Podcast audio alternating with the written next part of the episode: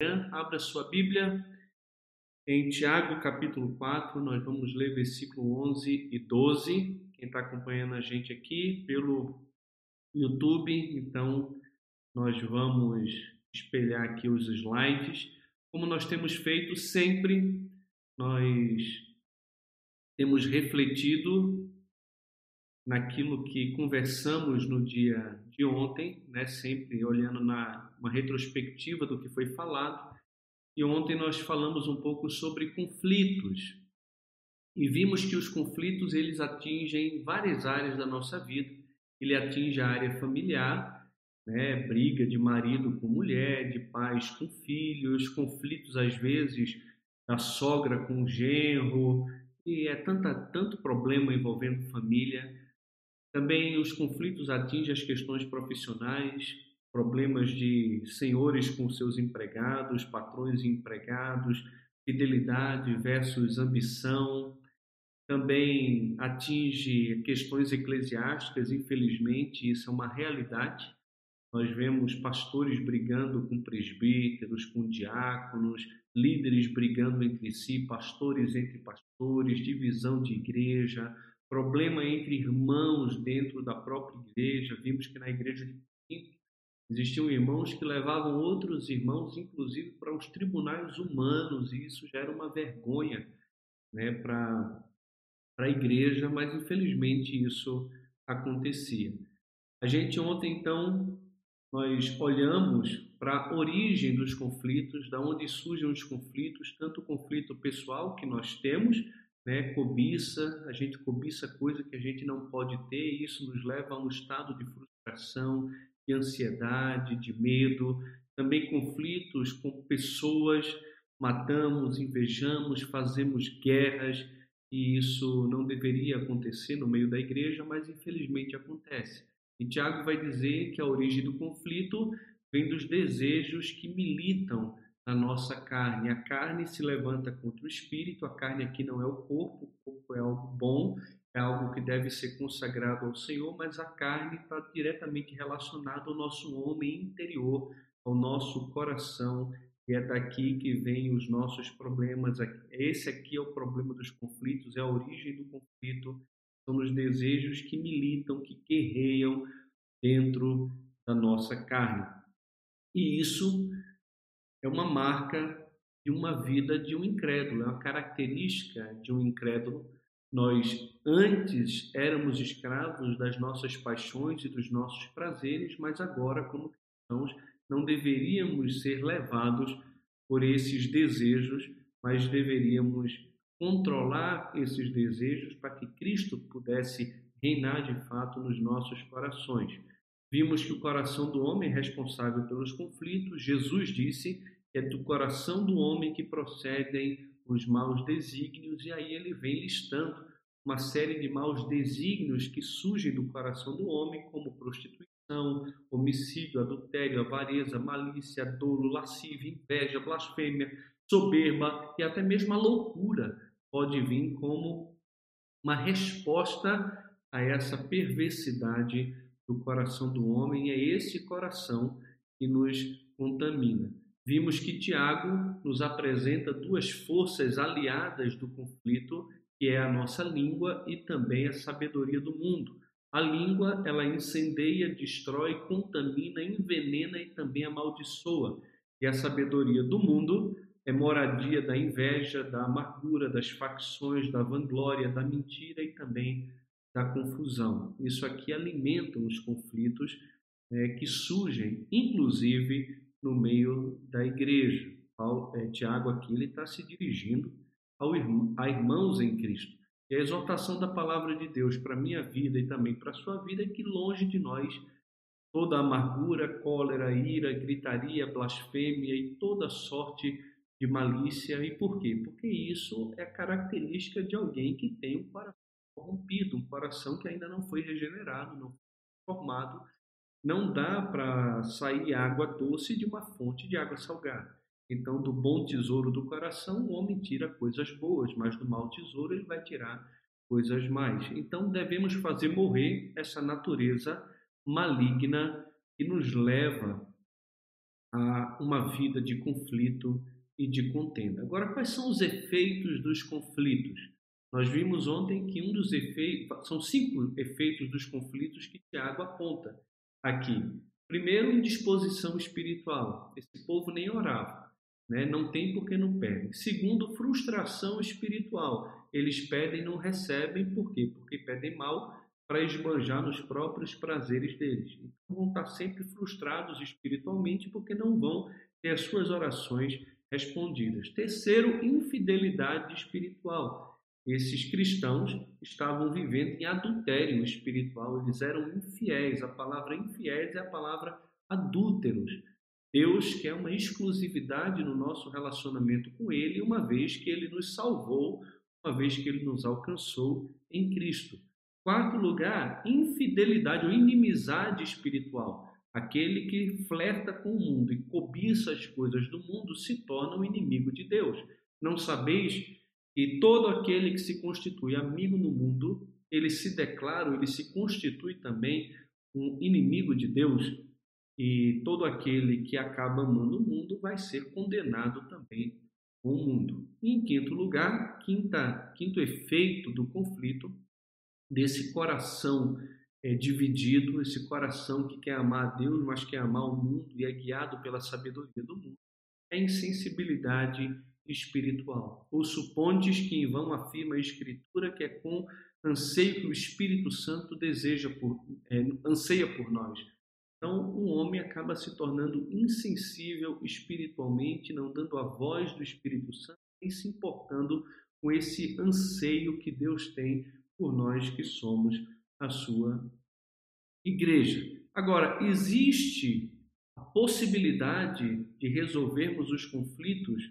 É claro que sim, porque existe a possibilidade do nosso coração se voltar novamente a Deus. E Tiago nos dá sete passos, ou sete atitudes que devemos ter para que então os conflitos possam ser resolvidos, porque o problema do conflito está exatamente no coração do homem. Se resolvermos o problema do coração, resolvemos também o problema do conflito. E a solução para o conflito está na sujeição a Deus, na resistência a Satanás, da aproximação a Deus, aproximem-se de Deus e ele se aproximará também de vocês. De uma purificação pessoal, limpar a mão, de uma limpeza interior, purificar o coração, de arrependimento verdadeiro, ele vai usar três imperativos: afligivos, lamentai e chorai. Né? Sinta miséria própria, derrame lágrimas, chore mesmo por causa do seu pecado.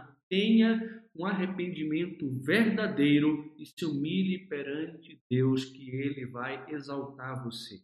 Isaías 66 vai dizer que o Senhor olha para aquele que é abatido de espírito e que treme diante da sua palavra. Deus não rejeita aquele que se humilha de ele, aquele que se volta para ele, que se sujeita a ele, que se aproxima, que se purifica, que se arrepende verdadeiramente. Deus olha com muito carinho, perdoa o pecado, restaura a vida e nos dá condições de andar de acordo com a sabedoria que vem do céu, não com a sabedoria que vem desse mundo. Hoje, então, nós vamos meditar em dois versículos apenas versículo de número 11 e versículo de número 12, que diz o seguinte: Irmãos, não faleis mal uns dos outros. Aquele que fala mal do irmão ou julga seu irmão, fala mal da lei e julga a lei. Ora, se julgas a lei, não és observador da lei, mas juiz. Um só é legislador e juiz, aquele que pode salvar e fazer perecer. Tu, porém, quem és que julgas o próximo? Deixa eu ler novamente com vocês esse texto, texto pequeno.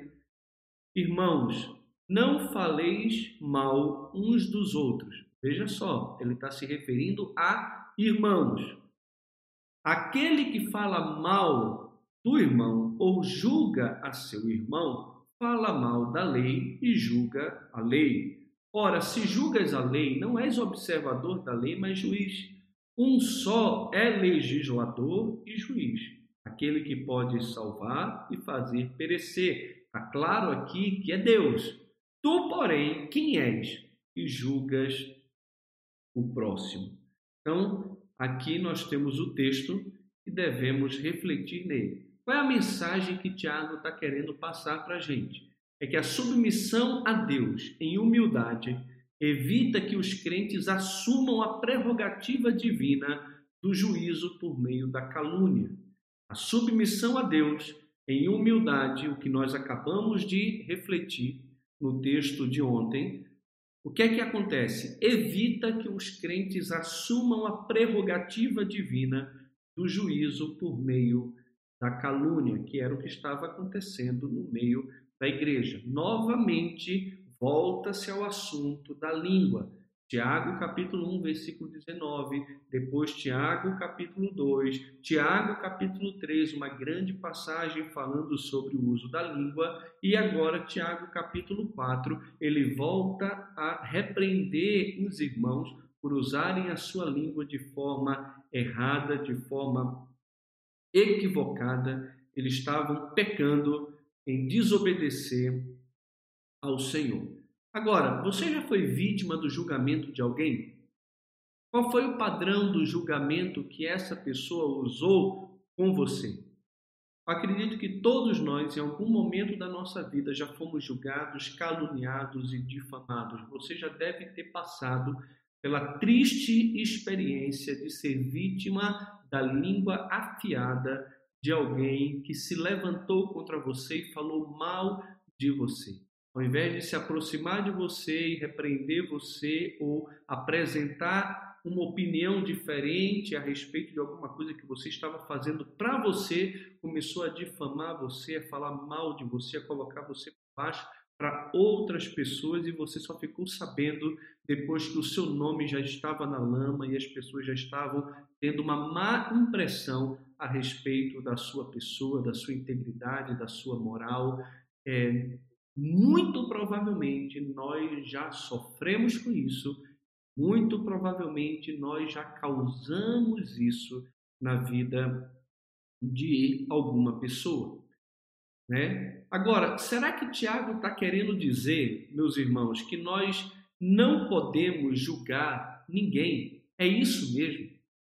Eu e você não podemos julgar ninguém eu acho que não é isso que a Bíblia está dizendo. Jesus deixa claro que se o irmão pecar contra nós, devemos ir até ele a sós e repreender o nosso irmão. E que se ele se arrepender, ganhamos o irmão. Agora, e se não se arrepender? O que é que acontece? Nós levamos mais duas pessoas para repreender o irmão numa atitude pecaminosa dele. Se ele se arrepender, ganhamos o irmão. E se não se arrepender, levamos a igreja para que ouça a repreensão da igreja. E se não houve a igreja, o que fazemos? Consideramos ele como gentil e publicano. Então, a igreja é exigido da igreja um certo tipo de julgamento. Paulo vai dizer aos coríntios que nós haveremos de julgar os anjos e até mesmo o mundo.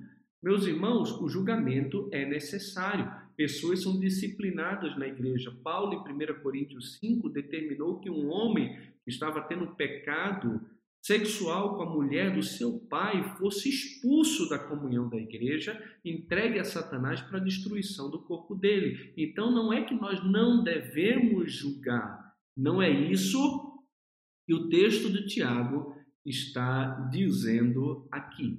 Não é isso absolutamente. Então, o que é que Tiago está dizendo aqui. E nós então vamos entrar no nosso texto. O que Tiago está condenando é o caluniador, é aquela pessoa que difama, que fala mal, que menospreza. Porque o caluniador, ele fala mal do irmão, ele é um maledicente, ele fala mal da lei, ou seja, ele rejeita a lei e ele se coloca acima dela e ele toma o lugar de Deus, ele é um usurpador, ele se coloca acima de Deus quando ele toma o papel que somente Deus pode ter, que é o papel de legislador e o papel de juiz. Paulo, Paulo não, Tiago, ele vai dizer para a gente, e Davi também nos mostra, como é insuportável conviver com gente que tem um coração soberbo e se considera melhor do que os outros e fica julgando os outros não pela lei de Deus, mas pela própria concepção que ele tem do que seja verdade. Davi vai dizer: Ao que as ocultas calunia o próximo, a esse destruirei. O que tem olhar altivo e coração soberbo, não o suportarei. É insuportável viver com gente que fica julgando os outros e que se considera melhor do que os outros. Meus irmãos, isso é extremamente terrível. E o caluniador, ele fala mal do irmão. Falar mal, a palavra grega utilizada aqui é incriminar, é difamar, e geralmente por não viver como acha que deveria estar vivendo. Não é uma questão de certo e errado, é uma questão aqui de opinião. Tiago não está repreendendo o julgamento, a repreensão baseada na palavra de Deus e na lei de Deus, mas aqui existe uma difamação. E mesmo que alguém não estivesse vivendo de acordo com a palavra de Deus, a nossa atitude como cristão nunca seria difamar caluniar ou julgar quem quer que seja para outras pessoas, e sim procurar o irmão com o objetivo de ganhar esse irmão com palavras mansas, com sabedoria, procurando uma restauração desse irmão que deve ser querido e amado e não julgá-lo, colocando para baixo e procurando a destruição dele. Se o irmão pecar, a gente vai até ele e o confronta. Quantas vezes você mesmo alimentou a difamação, a calúnia, a fofoca por ter dado ouvido a irmãos que são caluniadores? Meu querido irmão, não faça isso. Não alimente, não coloque lenha na fogueira de um coração de alguém que é rebelde contra a lei, que é rebelde contra Deus e é rebelde contra a igreja do Senhor Jesus Cristo. João Calvino, ele disse o seguinte a respeito dessa passagem. Notamos quanto trabalho, quanto trabalho Tiago assume para corrigir o deleite em caluniar, pois a hipocrisia é sempre presunçosa e por natureza somos hipócritas, nos exaltando com toda liberalidade enquanto caluniamos outros. Há ainda outra doença inerente na natureza humana e cada um deseja que todos os demais vivam em conformidade com a sua própria vontade ou fantasia. Nesta passagem, Tiago condena com propriedade tal presunção, isto é, quando ousamos impor sobre nossos irmãos a nossa norma de vida. Não faça isso. O que Deus tem para você, Ele tem para você. O que não é pecado, você não pode julgar como sendo pecado. Você não julga um irmão por ele não pensar como você pensa. Nós temos liberdade para pensarmos diferente. Eu gosto de uma camisa de malha cinza e tem gente que vai dizer que o pastor Eduardo deveria fazer as lives com camisa social, mesmo estando de quarentena de chinelo nos dedos aqui, mas deveria se apresentar de roupa social. Eu acho que eu não preciso, que está tudo certo vir aqui e falar com vocês à vontade de camisa de malha. Para mim está tudo certo, mas tem gente que vai dizer que isso é muito irreverente e que o pastor, como pastor, não deveria fazer isso.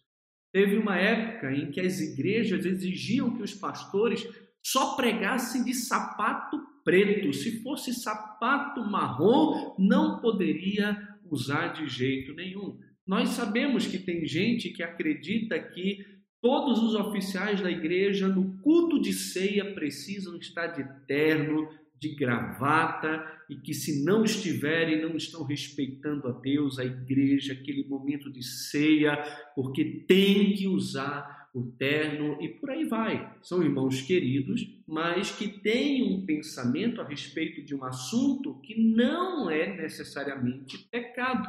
Não existe erro nenhum, pecado nenhum em você ministrar a ceia com a camisa social, camisa de malha, e não existe nada que diga que isso é errado, mas você pode acabar julgando o irmão, falando mal de um irmão, porque ele não pensa como você pensa. João Calvino ele continua dizendo o seguinte: ele, pois, toma maledicência como que incluindo todas as calúnias e palavras suspeitas que emanam de um juízo maligno e pervertido. O mal da difamação assume uma gama muito ampla. Aqui, porém, ele se refere propriamente àquele gênero de difamação que eu já mencionei, isto é, quando arrogantemente determinamos acerca de atos e ditos de outrem, como se a nossa própria impertinência fosse a lei, quando atrevidamente condenamos tudo quanto nos apraz. Você não é a lei, você não é o dono do que é certo e do que é errado, e aquilo que você acha que é certo, não tendo respaldo na lei de Deus, na palavra de Deus, é uma questão de opinião, que você não deveria estar julgando os outros como errados por não pensarem como você pensa. Isso é um problema na igreja, porque às vezes as pessoas julgam os outros com aquilo que não é pecado. E quando eu condeno alguém com base nos meus critérios, meu irmão, sabe o que acontece? É o que ele vai falar aqui, que o caluniador fala mal da lei e julga a lei. Quando você impõe a sua vontade coloca a sua opinião acima do que a palavra de Deus exige dos irmãos e da igreja, você está se colocando, na verdade, acima da lei. E logo você não precisa cumprir a lei, já que você se tornou um legislador. Você está estabelecendo a sua vontade como se fosse a própria lei de Deus, ou até mesmo acima dela, porque você está colocando uma vontade sua acima daquilo que Deus exigiu para a sua própria igreja e para os seus servos. É o que os fariseus estavam fazendo. Eles diziam: aquilo que eu deveria dar para os meus pais, para honrar os meus pais, abençoar os meus pais e cuidar dos meus pais, o que a lei mandava, isso aqui eu consagrei ao Senhor. E qual é a crítica que Jesus faz? Por causa da tua tradição, por causa da tua lei, tu invalidou ou você invalidou a palavra de Deus. E isso é um absurdo, mas é o que muita gente faz. A gente cria a lei em cima da lei de Deus, colocando fardos pesados sobre os homens e julgando-os menos espiritual por não fazer aquilo que eu entendo como certo, mesmo que a lei não diga nada a respeito disso. Ele notifica que alguém leva longe demais a lei quando reivindica autoridade sobre os seus irmãos. Detração, pois, contra a lei é oposto àquela reverência com que nos cabe respeitá-la. É, e nesse sentido, Calvino ele afirma o seguinte: eu queria que vocês prestassem atenção nessa citação que eu achei muito interessante. Ele traz à nossa memória o que Paulo fala em Romanos 14, ainda que num momento diferente. Pois quando alguém se deixava possuir de superstição na escolha de alimentos que ele pensava ser ilícito para si, condenava também nos demais. Ele, pois, lhe recorda que há somente um Senhor, por cuja vontade todos ficam de pé ou caem, e ante cujo tribunal todos nós compareceremos. Daí ele conclui que aquele que julga seus irmãos com base em sua própria visão das coisas assume para si o que peculiarmente pertence a Deus. Tiago, porém, aqui revoga os que, sob o pretexto de santidade, condenavam seus irmãos e assim estabeleciam a sua própria impertinência no lugar da lei divina. Não obstante, ele emprega a mesma razão que Paulo, a saber, que agimos presunçosamente quando assumimos autoridade sobre nossos irmãos, enquanto a lei de Deus subordina a si todos nós, sem exceção. Aprendamos, pois, que não devemos julgar, exceto em conformidade com a lei de Deus. É assim que deve ser o nosso julgamento, é dessa forma que todos nós devemos agir. Paulo chega claro em Romanos 14 e vai dizer que nós devemos nos acolher uns aos outros, não para ficar discutindo opinião. A questão é de opinião, não é a questão do que é certo e do que é errado, do que a lei proíbe ou a lei permite, é uma questão de opinião. Tinha gente que entendia que podia comer de tudo, tinha gente que entendia que não podia comer de tudo, tinha gente que fazia distinção entre dias e dias e tinha pessoas que achavam que Todos os dias eram iguais. E quem achava que podia comer qualquer coisa, julgava aquele que achava que não podia comer. E quem não podia comer, julgava aquele que entendia que podia comer de tudo. Então, na igreja estava tendo divisão e julgamento mútuo, ao invés de acolhimento, ao invés de amor e de aceitação. E qual é o argumento de Paulo? É que Cristo os aceitou e Deus os aceitou pela fé em Jesus Cristo. E se ele, que é o Senhor sobre a igreja, não exigiu da igreja aquilo que os irmãos estavam exigindo, quem eram esses irmãos? Entende? Para poder julgar o servo alheio. Nós somos servos de Cristo e seremos julgados por Cristo. O importante é a motivação que está no nosso coração do que fazermos o que fazemos. Aquele que come para o Senhor come, o que não come para o Senhor não come, o que guarda dias para o Senhor guarda, o que não guarda para o Senhor não guarda. Então, quer comamos, quer é, não comamos, nós somos do Senhor e o propósito do nosso coração deve ser a glória dele. Agora, quando eu julgo um irmão e menosprezo o irmão e calunio o irmão porque ele não pensa como eu e não defende os mesmos valores que eu defendo, então eu estou me colocando acima da lei.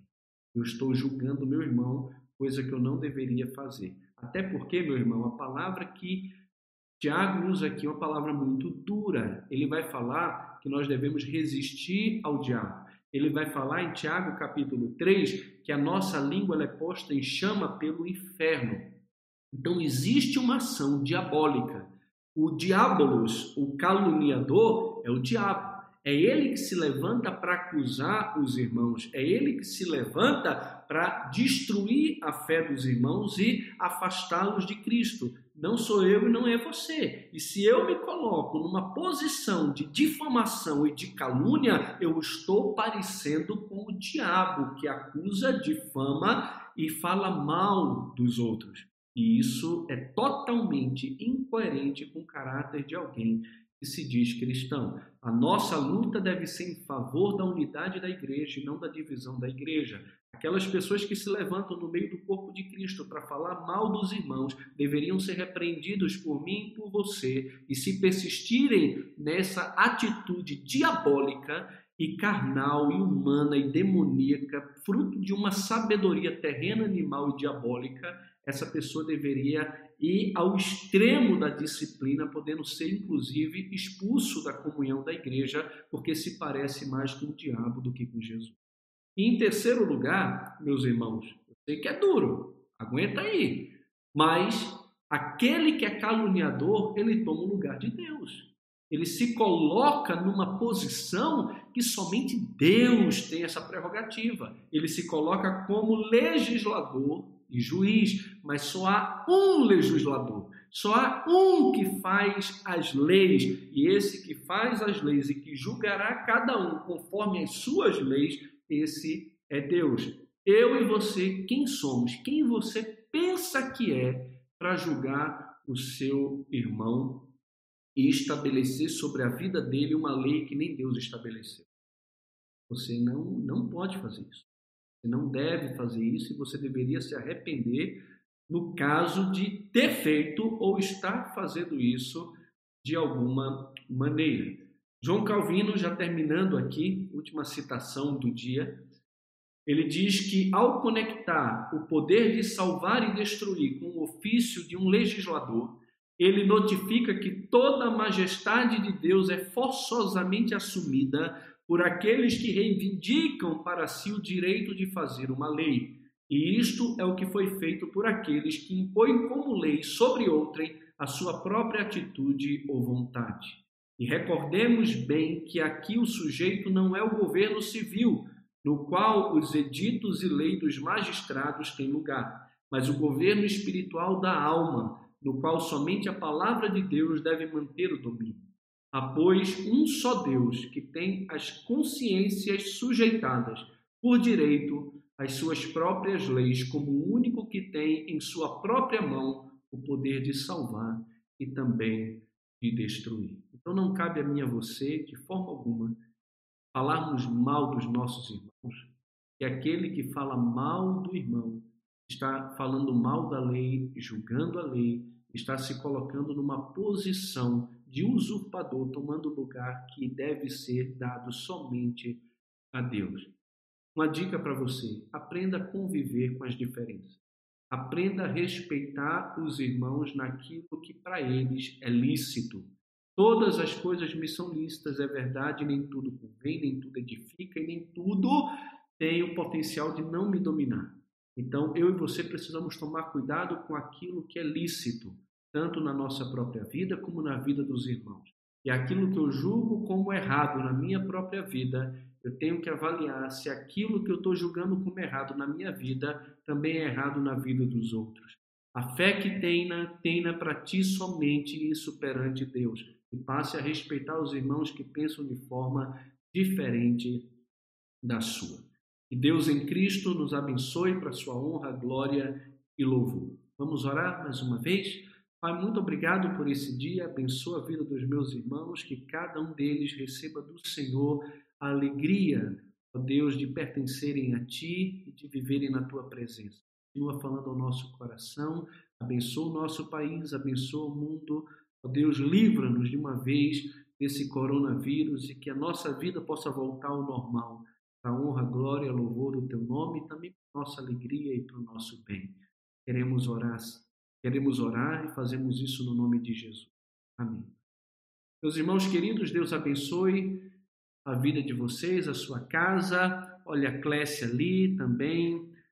O... Tem muitos irmãos aqui nos acompanhando pelo Instagram. Que Deus abençoe muito a vida de vocês. Também vocês aqui no YouTube. Uma alegria muito grande estar com vocês. O Heitorzão, a Vera, a Helena, minha mãe, pastor, Cida, Eva. Que coisa boa. Ana Paula. Deus abençoe vocês e até amanhã, se Deus quiser. Fiquem com Deus.